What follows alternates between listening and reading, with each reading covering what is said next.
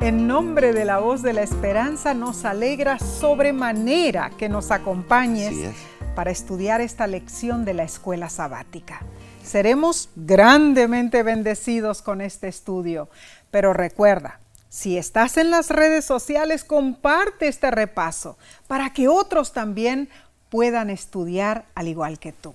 Omar, ya hemos saludado a todos los países de Sur, Centro y Norteamérica, del Caribe, ¿no es cierto? Varios países de Asia, África y Australia, donde tenemos personas que se comunican con nosotros. Pero nos faltan algunos países de Europa. Eso es cierto. Hoy saludaremos a aquellos que nos acompañan desde Noruega, mm.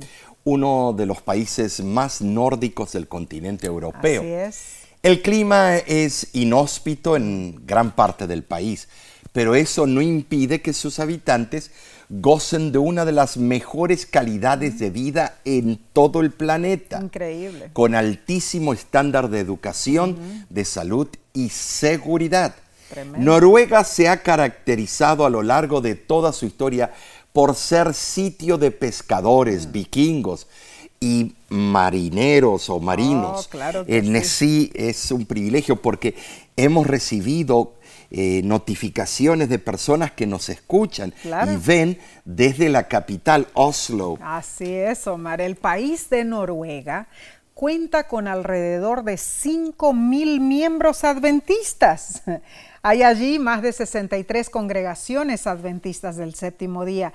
Y como dijiste, varias personas nos escriben, ¿no es cierto?, desde Noruega. Así que hoy les enviamos nuestro caluroso saludo. Dios les bendiga ricamente. Bien. Comenzamos entonces, Omar, con la lección número 6 para el 11 de febrero de 2023 y se titula Acumulen tesoros en el cielo. Muy lindo el título, ¿no es cierto? Esta es una invitación que proviene directamente de Dios. Claro que sí. Pero primeramente, ¿qué te parece, Nessie? Oremos y pidamos la sabiduría celestial para entender este estudio. Padre que moras en los cielos, nos sentimos felices de estar de vuelta con nuestros amigos y amigas para poder abrir las Santas Escrituras, indagar y extraer mensajes para el tiempo del fin, para nosotros como familia de Dios. Bendícenos en todo lo que hagamos y hablemos. En el nombre de Cristo Jesús. Amén. Amén. El texto de esta semana se encuentra en Marcos. Marcos capítulo 8, versículo 36 y 37. Porque ¿qué aprovechará al hombre si ganare todo el mundo y perdiere su alma? ¿O qué recompensa dará el hombre por su alma? Ay, Omar, la, la ambición de las fuerzas del mal, visibles e invisibles. Así es. Siempre ha sido la de ganar todo el mundo. Y más. Las palabras de Jesús en estos versículos que leímos emplean una vigorosa ilustración a fin de resaltar una verdad eterna. Ganar el mundo versus perder nuestra alma.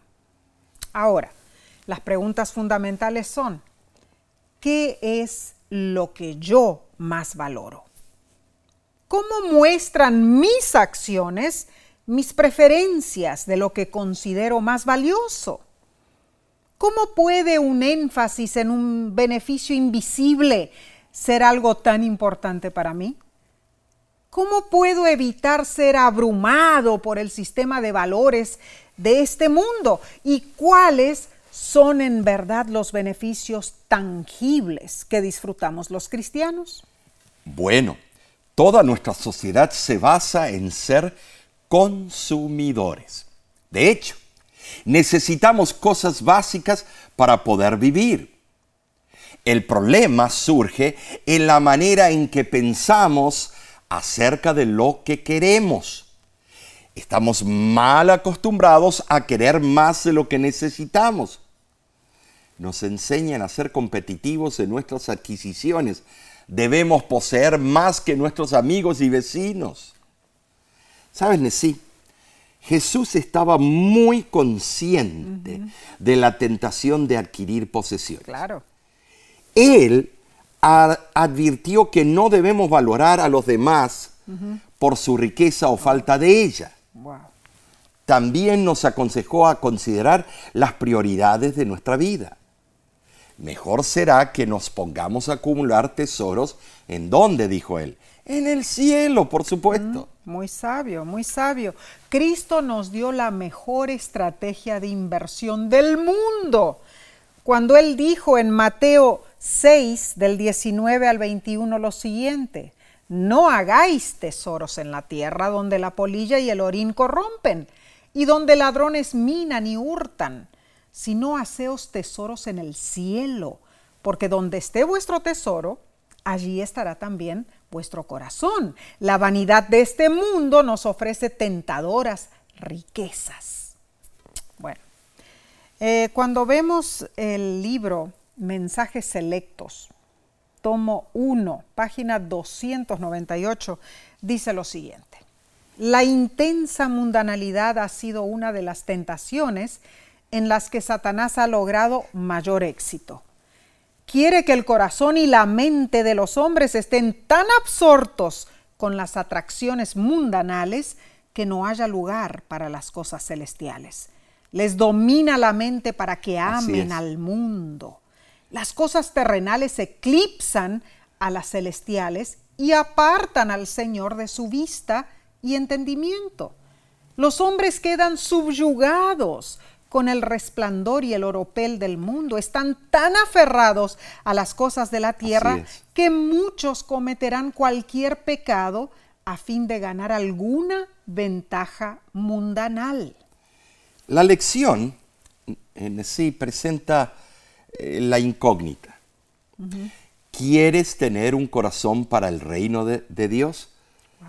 Oh, ¿Cómo? Si es así, pon tu dinero donde cosecharás recompensas eternas. Dedica tu tiempo, tu dinero y tu oración a la obra de Dios. Amén. Si así lo hacemos, Nesí, tu corazón estará dedicado a la obra divina. Claro. Bueno, esta semana repasaremos textos, ilustraciones y ejemplos de personajes bíblicos que nos mostrarán cómo acumular tesoros en el cielo y finalmente cómo cosechar una recompensa eterna. Amén. Así sea. Veremos al famoso Noé, Ok. un ejemplo de alguien que almacenó un tesoro en el cielo, que caminó con Dios y por fe invirtió sus recursos en construir el arca en tierra firme. Claro. Al advertir al mundo a que escapara de la destrucción del diluvio, Noé se salvó a sí mismo y a su familia, heredando toda la tierra. También, sí, estuvo Abraham, que creyendo en Dios viajó sin saber a dónde iba, Wow. confiando en que sería padre de muchedumbre a través de su esposa estéril. Increíble. Y veremos cómo Abraham tomó a su hijo, eh, bueno, único, y su mayor tesoro para ser sacrificado. Bueno, el único de la promesa. Claro, claro, claro. Y asimismo también veremos el ejemplo de Moisés, un príncipe que renunció al reino Así es. porque él entendió perfectamente que sufrir por la causa de Dios es más provechoso que las riquezas y los placeres terrenales. Así es. Con acierto, dijo el autor y teólogo cristiano Aiden Tozer, el hombre que tiene a Dios como su tesoro, tiene todas las cosas en uno. Ah, esto es bueno. Bueno, ana- analicemos la lección del domingo 5 de febrero titulada Noé halló gracia. Para ello debemos considerar que los que buscan tesoros celestiales son frecuentemente llamados por Dios para hacer grandes cambios en sus vidas aquí en la tierra. Muy cierto. Entonces, debemos estar preparados para enfrentar lo mismo si es necesario. Cuando puedas, lee Génesis capítulo 6, versículos 5 al 14, y pon atención a los cambios radicales en la vida de Noé. En verdad, Noé podría haber gastado su tiempo y recursos en construirse una casa cómoda, pero eligió hacer un cambio drástico en su vida y pasar 120 años siguiendo las instrucciones de Dios para construir el arca.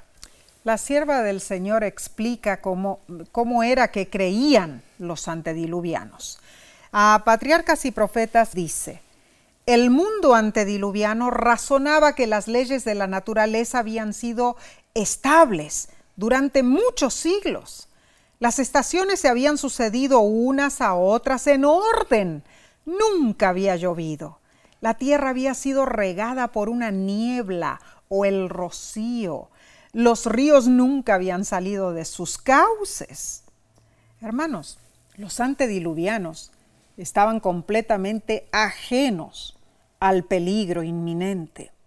Se hundieron en la impiedad y obstinadamente menospreciaron los requerimientos de Dios. La Biblia dice que la gente será escéptica de los eventos del tiempo del fin, así como lo fueron los antediluvianos. Entonces, ¿cómo podemos prepararnos para la destrucción venidera? Hay una decisión consciente llamada gratificación retrasada. ¿Saben sí? Esto significa básicamente que debemos hacer con paciencia la obra de Dios con la esperanza de una recompensa futura aún más gloriosa. No sabemos cuándo regresará Cristo.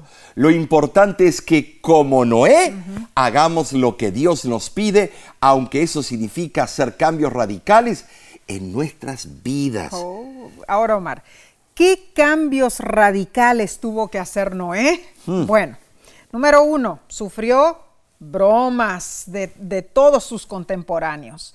Número dos, se dispuso a construir un arca, algo que nunca antes había sido construido. Y conste que no tuvo programas computarizados ni ayuda tecnológica, no, no, no. Él solo contó con las instrucciones divinas, ¿no es cierto? Número tres, Noé tuvo que convencer a su familia que aunque el tiempo pasaba, y bien que pasaba, semanas, meses, años, décadas, aunque el tiempo pasaba, él tuvo que convencer a su familia que todo ocurriría como Dios lo había dicho. Para la familia de Noé no fue fácil, hermanos. Sintieron la presión social de tener que ajustarse a creer y prevalecer. Oh, tremendo.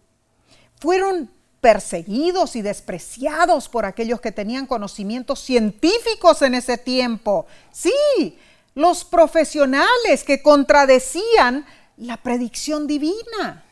Pero sí debemos mencionar algo muy importante. La fe no siempre se basa en la ciencia o en la evidencia. Oh, muy cierto. En verdad, los antediluvianos no estaban equivocados con respecto a las señales naturales. No, claro que no. Ahora, el problema era que no creían en la revelación divina pusieron su tesoro y su corazón en esta tierra y eso hizo la diferencia entre la vida y la muerte. Entonces, no basta con tener razón y estar en consonancia con la ciencia y la opinión pública. ¿Saben? Sí, es necesario hacer la voluntad de Dios y conocerla. A veces es necesario ir en contra de la corriente de la sociedad y el conocimiento humano. ¿sí? Ay, ay, ay, qué difícil, pero cuán cierto. Así es. Ahora, Noé y su familia también habrán sufrido un gran estrés psicológico. Oh, claro que sí. Eh, algo provocado por la reacción prevaleciente, el saber de la inminente destrucción del planeta. Omar, ¿cómo pudo Noé soportar tanta presión psicológica? Solo dando un paso por vez, ¿no es cierto? Con fe. Con fe, claro. Obedeciendo de corazón la misión divina. Así habrá sido, por supuesto, pero Noé halló gracia delante de Dios. Amén. Este antiguo ejemplo de Noé constituye, bueno, una fuente de seguridad y de esperanza para nosotros que vivimos en el fin del tiempo, un tiempo que Cristo mismo comparó con el tiempo de Noé. Si somos fieles, podremos estar seguros de que Dios nos aceptará, así como aceptó a Noé, y nos preservará en medio de las calamidades que sobrevendrán en el tiempo del fin.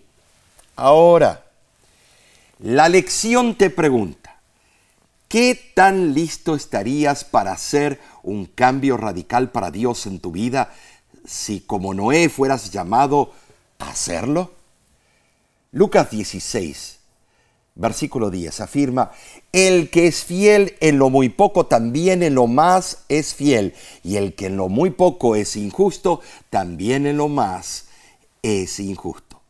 Según el Midrash Rabah, hablando de Éxodo 3.1, Dios no le da al hombre algo grande hasta haberlo probado en algo pequeño. ¿Has pasado por esa situación?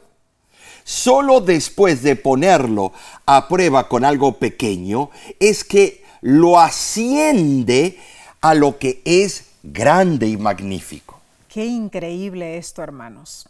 En realidad estamos listos para que Dios nos pruebe en algo pequeño primero, para que entonces Él nos pueda colocar en algo grande, algo más importante. Bueno, Omar, yo creo que todos debemos estar dispuestos a que Dios nos pruebe, ¿no es cierto? Pero es muy difícil aceptar la situación de la prueba de Dios.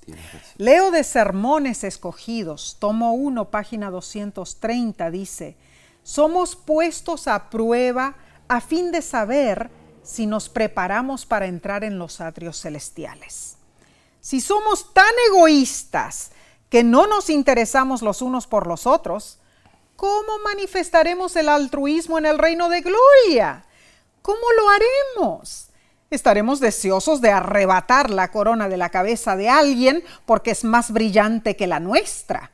El otro santo se sentiría celoso y pasaríamos un rato tan malo como cuando Satanás inició su rebelión contra Dios en el cielo. Por tanto, Dios le ha otorgado al hombre un período de prueba y nosotros podremos desarrollar nuestros caracteres de la misma forma en que un artista trabaja sobre una plancha bruñida. Así como el pintor plasma los rasgos de alguien al pintarle un retrato, el Dios del cielo está modelando el carácter de cada alma humana. Ay, Omar. Qué cita. Cuando llegara al cielo, ser egoístas que querramos quitarle la corona al otro, al otro. Hermanos, que Dios nos ayude a moldear nuestro carácter de tal modo que acumulemos tesoros en el cielo. Bien. Continuaremos estudiando, pero lo haremos en unos segundos. Volvemos enseguida.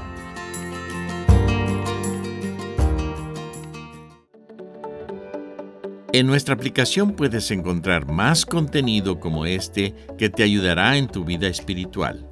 Lo puedes descargar visitando nuestra página web lavoz.org.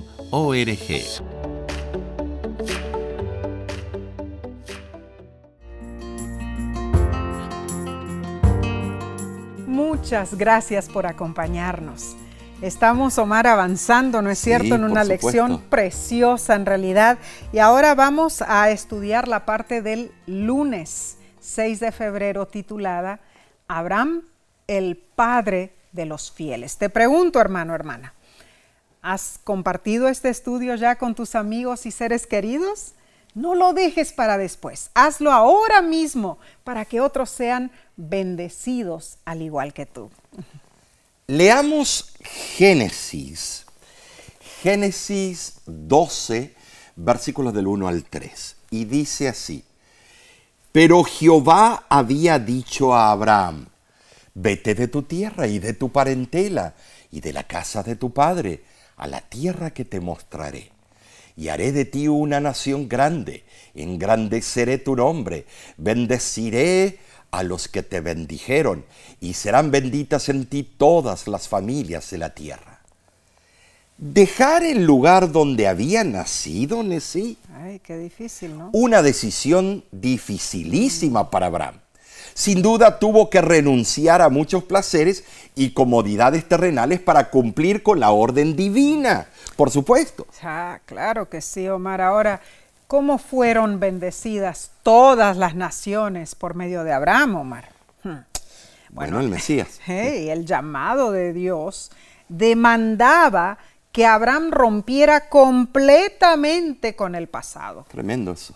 O sea, no solo tenía que salir de Mesopotamia, sino que también tenía que renunciar a sus vínculos familiares, a la casa de su padre. A las comodidades. Claro. Fue una prueba muy dura. Arán y Ur compartían una civilización de altas comodidades. Todo eso cambiaría cuando se fuera a Siria y Palestina. En vez de fértiles tierras de pastoreo, Abraham encontraría una región montañosa, densamente arbolada. Cierto.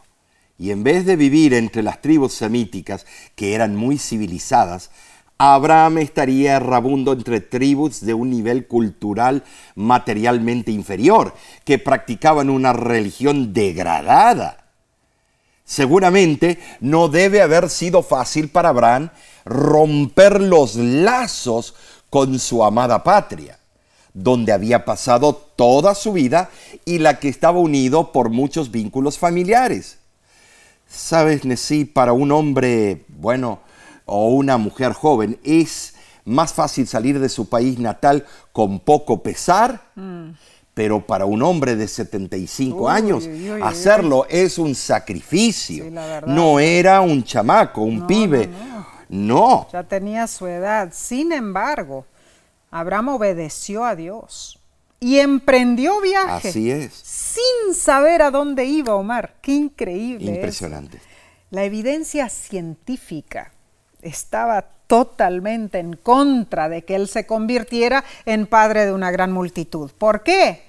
Porque pasaron muchísimos años y Sara permanecía estéril. Ella era la estéril. Uh, tremendo. Hmm. Pero Abraham estaba satisfecho de estar donde Dios deseaba que él estuviera. Esto es algo impresionante. Es impresionante. Estar satisfecho de estar en el lugar donde Dios quería que él estuviera. ¿Cómo entender esto? Es que tan solo el ojo de la fe puesto en las promesas de Dios, puede penetrar el futuro y contemplar cosas que el ojo natural no puede ver. Aquí, Nessie, aquí, aquí en esto, vemos un ejemplo de una batalla entre el interno temor humano versus la externa evidencia opuesta a la palabra de Dios. Wow. Mm. Al fin, Abraham invirtió en la misión divina. Tremendo. ¿Sabes? Abraham puso su tesoro en el cielo y se convirtió en padre de una gran multitud a través del milagroso nacimiento de Isaac. Ahora, la promesa divina incluía bendiciones temporales y espirituales. Pablo incluye la justificación por la fe entre las bendiciones que reposaron sobre la cabeza de Abraham, Gálatas 3.8. Y es interesante notar que aún hoy día el nombre de Abraham es común como nombre personal. Incontables de millones de judíos, maometanos, cristianos lo han aclamado a través de la historia y todavía lo consideran como su progenitor espiritual. Y debemos recalcar que los cristianos de hoy, como sus descendientes espirituales, todos compartimos la bendición de Abraham. Esa bendición finalmente uniría a las familias divididas de la tierra y cambiaría la temible maldición pronunciada sobre el mundo debido al pecado, transformándola en una bendición para toda la humanidad. Todas las promesas siguientes, dadas a los patriarcas y a Israel, ampliaron la promesa de salvación ofrecida a la raza humana en aquella, aquella primera promesa hecha a Abraham. Ambos, Abraham y Noé, experimentaron un cambio radical en su vida como resultado de obedecer a Dios. En 2 de Corintios capítulo 4 versículo 18 nos da un mensaje que debiera impactar cada decisión espiritual que hacemos. Dice, no mirando nosotros las cosas que se ven, sino las que no se ven, pues las cosas que se ven son temporales, pero las que no se ven son eternas. Es que todo depende de cómo veamos las cosas. Y esto es muy cierto en muchas de las cosas, eh, de, los eventos que experimentamos en nuestras vidas. Por ejemplo, Omar, Hace poco ocurrió el famoso Mundial de Fútbol, ¿no? Bueno, los estadios de Qatar tenían canchas hermosas, preciosas, con alfombras perfectas de gramilla verde. Ahora, si vemos esa gramilla del estadio en las manos del jardinero, uh. eso significa la fuente de su trabajo. Pero esa misma gramilla debajo de los pies de los 11 jugadores de fútbol significó la oportunidad de jugar y clasificar para la final. Todo depende de cómo lo veamos. Estoy de acuerdo en sí. Sí. También si vemos la red de las porterías en las manos del tejedor, significa una compleja obra artesanal. Claro que sí. Pero esa misma red a espaldas de un portero, mm. se convirtió en, un, en su más grande opresor cuando se trató de tapar un tiro mm, de penal. Claro que sí. Todo depende de cómo lo veamos, Nessie. Todo depende. Muy cierto. Otro ejemplo, otro ejemplo. Los pies para el jugador de fútbol son los instrumentos que rompen una marca y lo hacen el mejor artillero con impresionantes goles que son anotados en la historia de los mundiales de fútbol. Pero pensemos, los pies para Jesús fueron los que caminaron por desiertos y montes. Es cierto. Sus pies fueron clavados en el madero con el mm. fin de qué?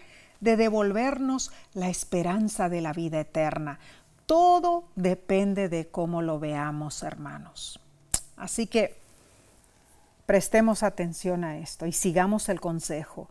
No veamos las cosas que se ven a primera vista, porque son temporales. Así es. Veamos las que no se ven, porque esas son eternas. Qué profundidad de pensamiento. Bien, repasemos entonces la lección del martes 7 de febrero titulada las malas decisiones de Lot. Ay, Lot, Lot.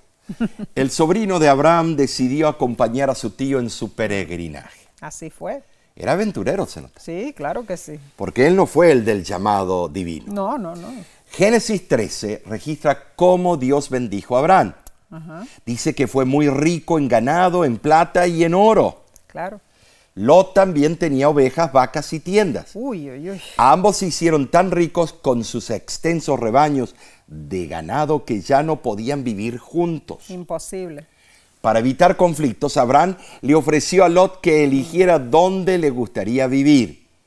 Por respeto, Lot debería haber concedido a Abraham ese derecho, la prioridad de elección, porque su prosperidad se la debía a su tío. Muy cierto. Ahora, sin embargo, no demostró gratitud y egoístamente quiso lo que se consideraba la mejor tierra disponible. Fue egoísta. Todo yo, yo, yo. Leamos Génesis capítulo 13 del 10 al 12 y dice, y alzó Lot sus ojos y vio toda la llanura del Jordán, que toda ella era de riego entonces Lot escogió para sí toda la llanura del Jordán y se fue Lot hacia el oriente. Abraham acampó en la tierra de Canaán, en tanto que Lot habitó en las ciudades de la llanura. Con avaricia, Lot aprovechó la oferta de su tío. Con su mente recorrió el país hasta donde él lo conocía y la planicie del Jordán, llamada en los tiempos antiguos Kikar, que hoy día es el Gor. Esa planicie estaba bien regada. Habiendo él vivido en Mesopotamia, donde, donde los ríos daban gran fertilidad a la agricultura, lógicamente Lot comparó su tierra anterior con las regiones montañosas y aparentemente menos fértiles donde habían ido con Abraham. Así que razonó. Abraham era el que lo había inducido a ir a Canaán. Por lo tanto, era justo que se quedara cómodamente establecido, ¿no? Bueno, eh, esto significa, esto lo podemos ver a nuestra manera, como él lo vio. Atraído por la belleza, la vegetación tropical y la fertilidad de la tierra, Lot eligió el valle del Jordán como su futura morada fue impelido por el egoísmo, por sus propias inclinaciones y por la perspectiva de ventajas temporales. Pero Nesí, pero Lot realizó la decisión más fatídica de su vida. Oh, Esa decisión lo llevó a sufrir una serie de experiencias desafortunadas que pusieron en peligro su vida, su alma y su familia. El caso de Lot es una lección para el cristiano que es tentado a elegir vinculaciones terrenales y ganancias temporales a cambio de la felicidad eterna. Primero, Lot vio y después se escogió. Esto a ti te debe abrir los ojos, esto a ti te debe mostrar cómo la escala de valores de Lot fue cambiada. Un grave error.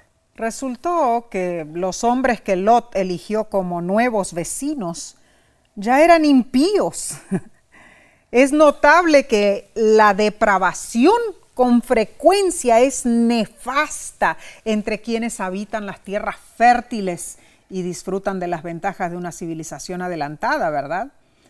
Tanta es la ingratitud de la naturaleza humana que cuanto más abundan las dádivas de Dios, el ser humano más pronto lo olvida. Uno de los peligros morales de la prosperidad consiste en que el ser humano llega a estar tan satisfecho con las cosas de este mundo presente que no siente necesidad alguna de Dios.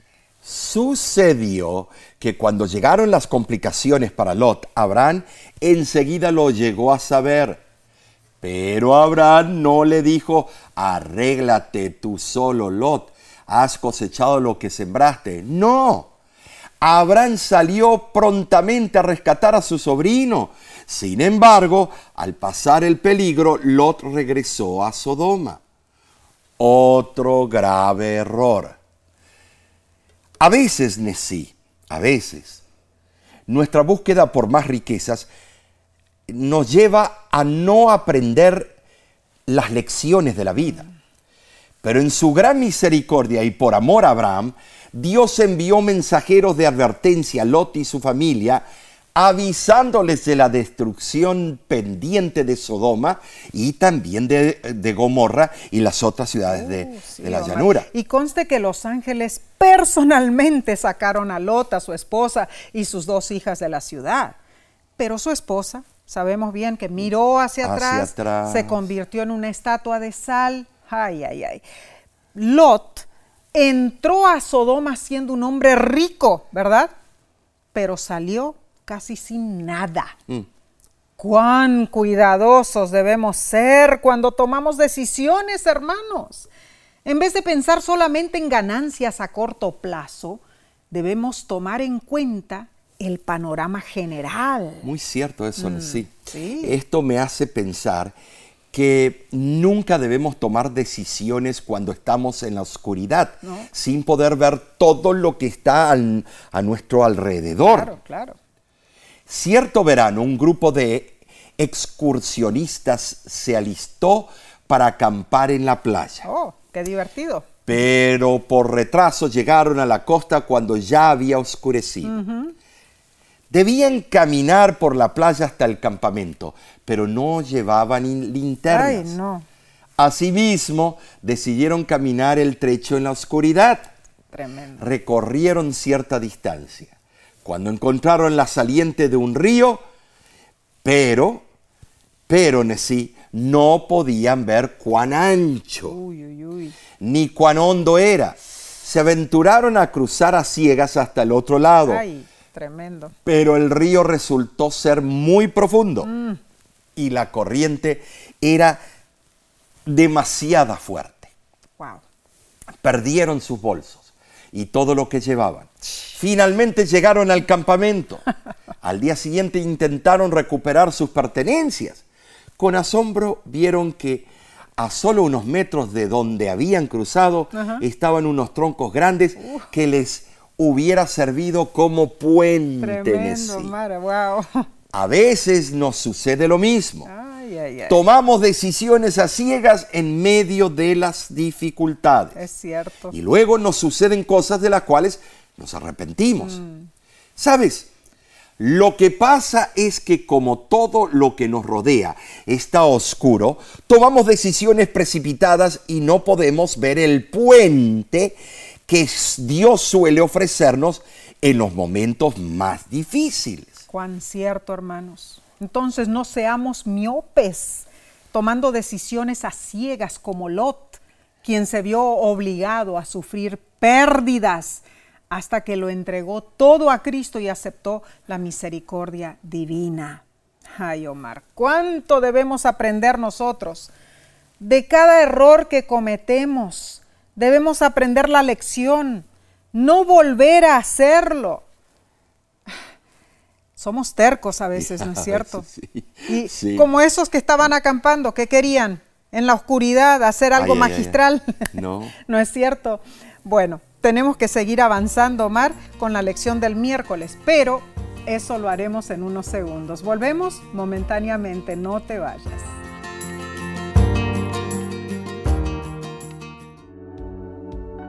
Con seguridad estás disfrutando este estudio de la escuela sabática.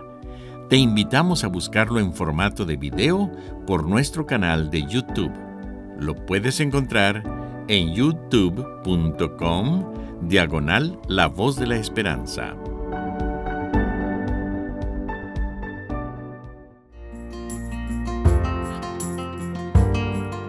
Somos bendecidos con tu compañía por estudiar juntos la palabra de Dios. Ay, Omar, hemos estudiado las historias de varios personajes, hemos aprendido lecciones valiosas. Vamos a ver qué es lo que nos enseña el estudio del miércoles 8 de febrero titulado De engañador a príncipe. Bueno, era un joven que amaba y temía a Dios. Sin embargo, conspiró con su madre Rebeca para engañar a su padre y obtener la bendición de la primogenitura. Uy, uy, uy, uy. La verdad que Jacob fue un canalla. Ams, las palabras que se usa para aquellas personas que hacen algo horrible, un- Funesto. funesto, una tranza, como dicen algunos. Eh, su nombre, Jacob, el joven oportunista y temerario, que no tuvo paciencia para que Dios obrase a su divino tiempo y se apresuró a lograr el resultado que consideraba beneficioso para sí mismo, Ay, ay, ay. cambió la historia a su debido tiempo. Jacob dio inicio a su vida adulta tomando el camino equivocado. Así fue. Presintiendo el peligro, Rebeca, su madre, le dijo, Jacob, huye a casa de Labán, mi hermano, quédate con él algunos días hasta que se aplaque el furor de Saúl, tu hermano. Uy, uy, uy, uy, uy. Esto es tremendo. Ay, es que el hermano quería comerlo vivo, Omar. Es que si te lo hubieran hecho a ti o a mí, Bueno, pero la madre le dijo, vete allá con mi hermano y quédate, quédate ahí por unos días. Pero los días se transformaron en, en 20, 20 ay, años, 20 por favor. Y Jacob ya no volvió a ver el rostro de su madre. Y su vida dio muchísimas vueltas. Te invitamos a leer como tarea Génesis capítulo 32 del 22 al 31 y ponte a pensar. ¿Qué lecciones espirituales puedes sacar de esta historia en cuanto a la gracia de Dios hasta cuando cometes un grave error? Jacob experimentó esa es, gracia. sí. sí. El espíritu de profecía nos da una visión de la dinámica del perdón divino. Patriarcas y Profetas, página 197 dice, por su humillación, su arrepentimiento y la entrega de sí mismo, este pecador y extraviado mortal prevaleció ante la majestad del cielo. Se había asido con temblorosa mano de las promesas de Dios y el corazón del amor infinito no pudo desoír los ruegos del pecador. El error que había inducido a Jacob al pecado de alcanzar la primogenitura por medio de un engaño le fue claramente manifestado. No había confiado en las promesas de Dios, sino que había tratado de hacer por su propio esfuerzo lo que Dios habría hecho a su tiempo y a su modo. Jacob alcanzó la bendición que su alma había anhelado. Su pecado, como suplantador y engañador, había sido perdonado. Maravillosa gracia divina. Génesis 49, eh, versículo 29 al 33, es interesante. Relata la eh, instrucción que Jacob dio a sus hijos en cuanto a su entierro. Pidió que los sepultaran con sus padres y sus abuelos. La Biblia claramente nos informa que los tres patriarcas y sus esposas están enterrados en la misma cueva. Hubo una demora, pero finalmente la confianza de Jacob en Dios llegó a ser muy fuerte. A pesar de los errores de su juventud, él regresó a Canaán como un hombre rico. ¿Te das cuenta de sí? Eh, es increíble esta historia. Aunque le fallemos a Dios, si nos arrepentimos, Él aún puede bendecirnos. Wow, eso es tremendo. Pero es mejor evitar los errores desde el principio. ¿Qué dolores de cabeza traen las consecuencias? ¿No te es parece? cierto, Omar, estoy muy de acuerdo. Más vale prevenir que lamentar, es, hermanos. en es. realidad es más barato prevenir que lamentar. Es cierto. Actuar sin cordura Mm. no trae ningún beneficio. Hay muchas situaciones en nuestra vida en las cuales podemos tomar acciones preventivas y no esperar que se compliquen y nos salgan más costosas. Por ejemplo, en primer lugar, digamos, es mejor hablar para evitar malos entendidos, ¿no es cierto? Es cierto. Mm. Hay situaciones, hay situaciones que las acciones de nuestro prójimo, incluso de nuestros familiares, nos molestan, ¿verdad? Nos ofenden a veces. Es mejor discutirlas y arreglarlas con sabiduría, Así es. en vez de esperar a que se compliquen y nuestro corazón se llene de rencor. Número dos, es mejor aprender a decir que no. Ah, ¿Cuántos problemas nos evitaríamos? ¿Cuántas lágrimas? ¿Cuántas frustraciones si tan solo aprendiéramos a decir que no? Y eso es mi problema, Nessie. Uy, uy, Tú uy. me lo dices y, y me ayudas. Esto es cierto en el ámbito familiar. Muy cierto. Es más barato decir no te permito que vayas que enfrentar el embarazo de tu hija. Es más barato decir no vas a salir con tus amigos que tener que ir a reconocer a tu hijo en la cárcel o peor, en la morgue. Muy cierto. Ahora, esto también es cierto en las finanzas.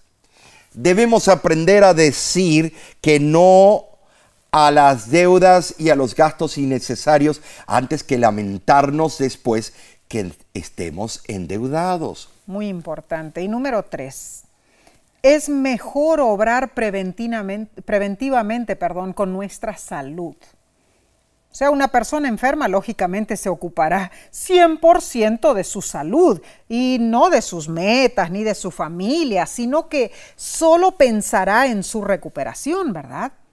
No desatendamos nuestro cuerpo.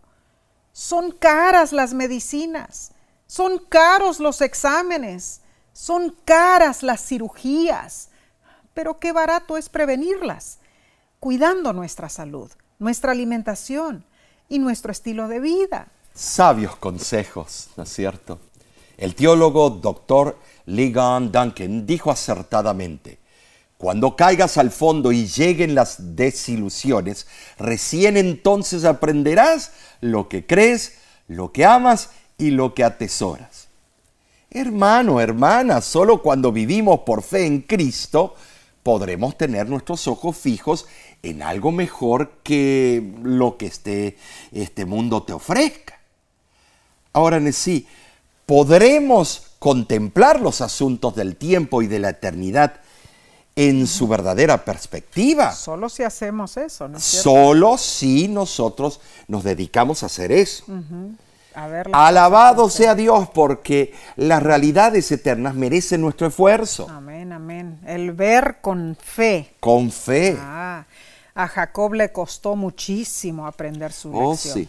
Estuvo dando vueltas y vueltas, pasó por peripecias de todo tipo, pero finalmente se percató de que aunque él estaba en el mundo, él no, era, del, mundo, no. Finalmente él albergó en su corazón un propósito más grandioso. Finalmente Jacob comprendió la condición transitoria de las cosas de esta vida y la permanencia de las cosas que solo se ven de lejos por la fe. Amén. Finalmente Jacob accedió en vivir para el futuro, no para el presente. Hermanos, hermanas, oramos para que Dios nos ayude a comprender que hay algo mejor por lo cual vivir que lo que este mundo ofrece. Qué profundos son estos pensamientos, Omar. Bien, sigamos adelante, vayamos al estudio del jueves 9 de febrero titulado Moisés en Egipto.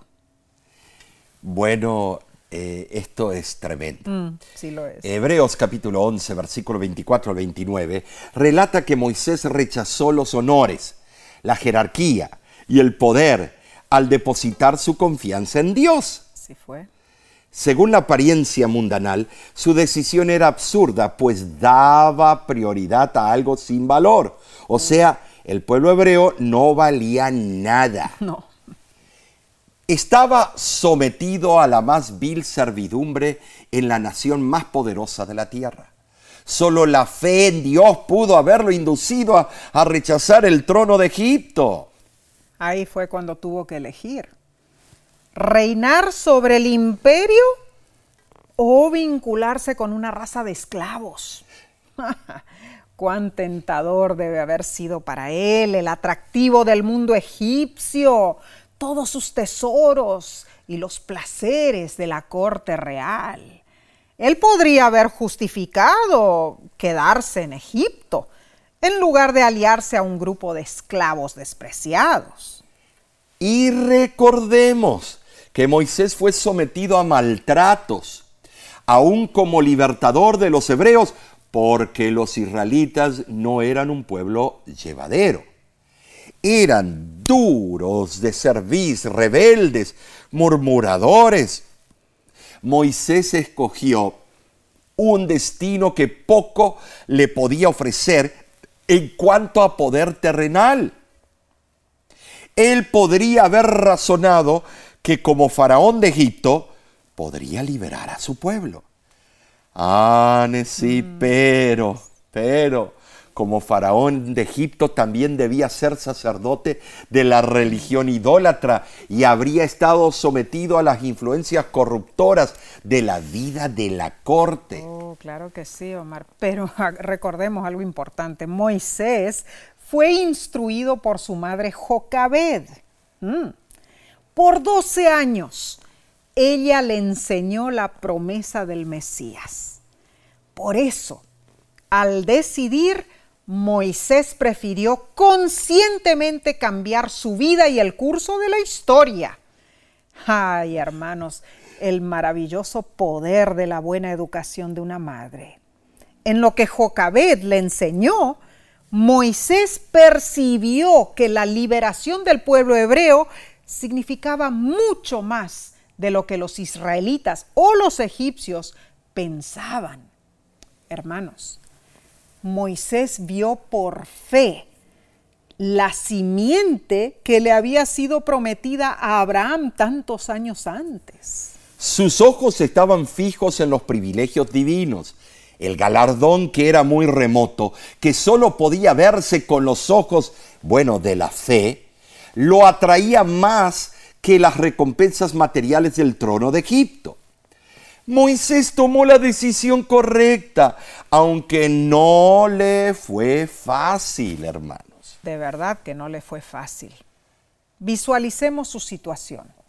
Leamos la cita de la pluma inspirada, Patriarcas y Profetas, página 252 dice, el magnífico palacio de Faraón y el trono del monarca fueron ofrecidos a Moisés para seducirle, pero él sabía que los placeres pecaminosos que hacen a los hombres olvidarse de Dios imperaban en sus cortes señoriales. Vio más allá del esplendoroso palacio, más allá de la corona de un monarca, los altos honores que se le otorgarían a los santos del Altísimo en un reino que no tendrá mancha de pecado. Vio por la fe una corona imperecedera que el Rey del cielo colocará en la frente del vencedor. Desde una perspectiva mundana, Moisés debería haberse quedado en Egipto. Como a Moisés, a nosotros se nos ha dado una visión del más allá. ¿Saben decir? Cuando nosotros somos tentados por el mundo, ¿cómo, cómo podemos eh, mantenernos fieles a Dios. Mm. Hermanos, eh, hermanas, cuando Cristo venga por segunda vez, ¿qué sucederá con nuestras posesiones materiales? Uh. Segunda de Pedro capítulo 3 versículo 10 lo explica. Los cielos pasarán con grande estruendo y los elementos ardiendo serán deshechos y la tierra y las obras que en ella hay serán quemadas. Uf, Omar, qué verdad más punzante, ¿no es cierto? Qué tremenda lección, ¿eh? Nada de lo que tenemos en esta tierra será llevado al cielo. Nada. Oh, esta lección ha sido sumamente práctica y en verdad nos ha abierto los ojos para muchos detalles de nuestras vidas, ¿no claro es cierto? Que sí. Pero recapitulemos lo que estudiamos. En primer lugar, aprendimos que a veces es necesario ir en contra de la corriente de la sociedad y del conocimiento humano. Así lo hizo Noé. Número dos, vimos cómo Abraham decidió obedecer a Dios y cambió su vida completamente, pero Dios lo bendijo. Amén. Número tres, repasamos las malas decisiones de Lot. No debemos tomar decisiones a ciegas. Lot sufrió graves pérdidas hasta que se arrepintió y aceptó la misericordia divina. Número cuatro, estudiamos las decisiones oportunistas del joven Jacob y cómo tuvo que reconocer que Dios era más sabio que él. Ay, ay, ay. Y número cinco, vimos cómo Moisés dejó las riquezas de este es. mundo para hacer la voluntad de Dios. Tremendo. Eh, es tremendo, eh, sí, los ejemplos que nos dieron eh, estas historias. Eh, está hablando de nosotros, Sí, sí. de los seres humanos que vivimos en estos últimos tiempos. Hermanos, muchos viven pensando en lo material. Mm. La pregunta es, ¿dónde acumulamos Ah. tesoros? Si tienes dinero, ¿cómo lo, lo vas a... Tienes que pensar cómo lo vas a invertir, Claro. cómo te asegurarás de no perderlo, cómo evitarás que otros roben lo que tienes, Uy, uy, uy. dónde guardas tus tesoros, en una caja debajo de la cama, Ay. en un paquete en el baño, en un banco, en acciones de valores. ¿Qué valoras en tu vida? Ay, ay, ay, Omar, esas preguntas son serias. Hermano, piensa en cuánto tú trabajas para ganar algún tesoro. Así es. Luego, lógicamente, luchas para guardarlo. Pero al fin, no podrás llevártelo contigo. Dices con deleite, esto es mío. Muchos miden el éxito por la cantidad de dinero que tienen en el banco, por el tamaño de la casa donde viven, por el coche que conducen. Pero ¿de qué sirve todo esto? Jesús nos aconseja que guardemos tesoros en el cielo, lo que es de verdadero valor como el amor, la misericordia, la bondad, el perdón. A estas cosas no se les puede poner una etiqueta de precio. Que Dios nos ayude a pensar en lo que es eh, realmente valioso. Nuestra herencia es celestial. Gloria a Dios. Y así concluimos el estudio de esta semana. Pero la próxima semana, la próxima lección. ¿Cómo se titula? Tiene por título A uno de estos mis hermanos pequeños. Oh, tremendo. Así que acompáñanos una vez más. Por mientras, te decimos a ti con mucho cariño. Dios te bendiga en todo lo que haces y todo lo que tú eres. De nuestra parte, queremos decirte a ti, a tus seres queridos, que apreciamos porque tú apoyas al ministerio de la voz de la esperanza. Gracias. Invita a otros a que sean parte de este rico ministerio que de verdad trae verdades espirituales para los necesitados. De tu parte y la mía y del elenco de la voz de la esperanza, nos vemos la próxima semana. Que Dios te bendiga ricamente. Así sea.